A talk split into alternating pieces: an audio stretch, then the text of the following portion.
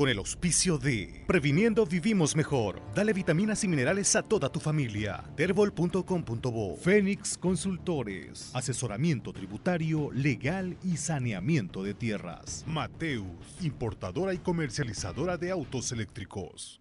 Es de siempre en los pacientes que tienen cáncer.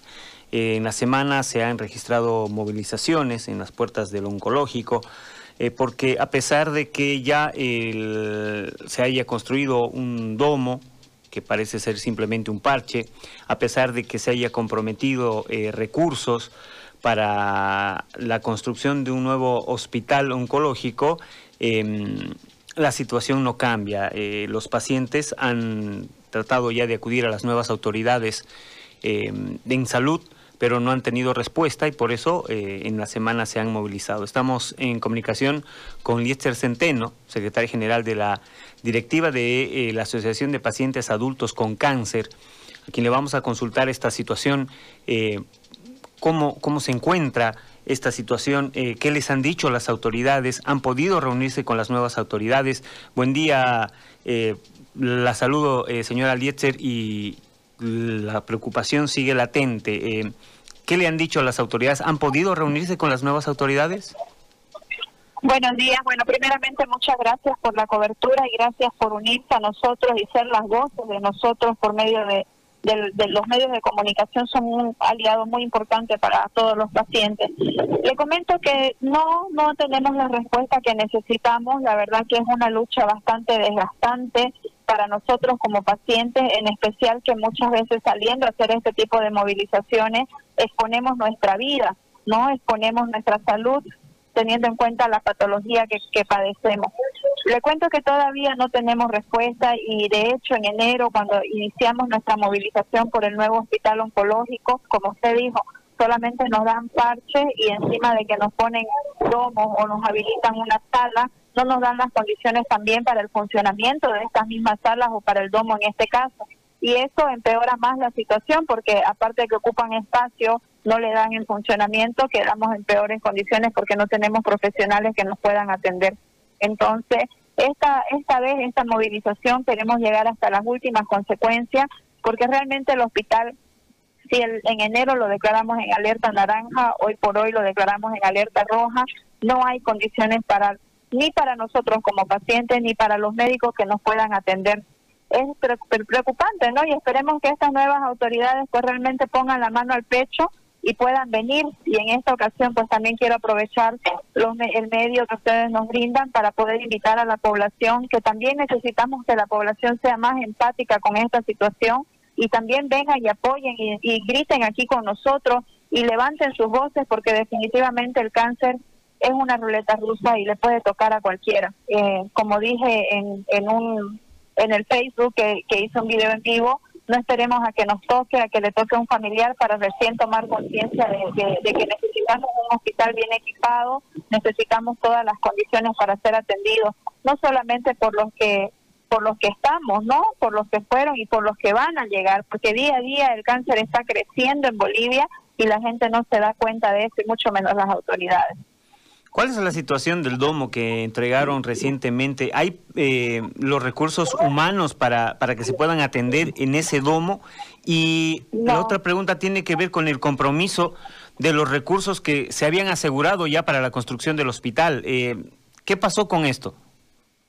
Claro que sí, sí, de hecho nosotros levantamos en enero la movilización porque el mismo ex ministro con palabra de la presidenta se habían comprometido a que iban a hacer la construcción y teníamos la autorización, cosa que no llegó mucho. Hoy por hoy nos informan que esos recursos fueron utilizados para enfrentar al COVID.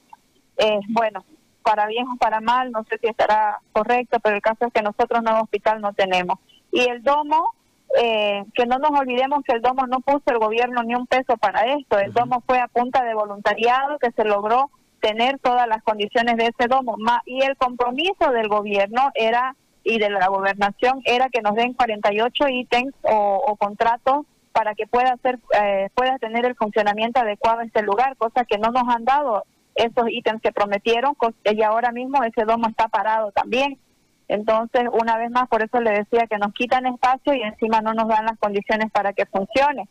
Eso nos ha provocado de que ahorita la planta baja del hospital donde se trabaja con los pacientes adultos siga ocupado y no nos den atención teniendo el domo para ser trasladado todo esta, todo este equipamiento que había en la planta baja.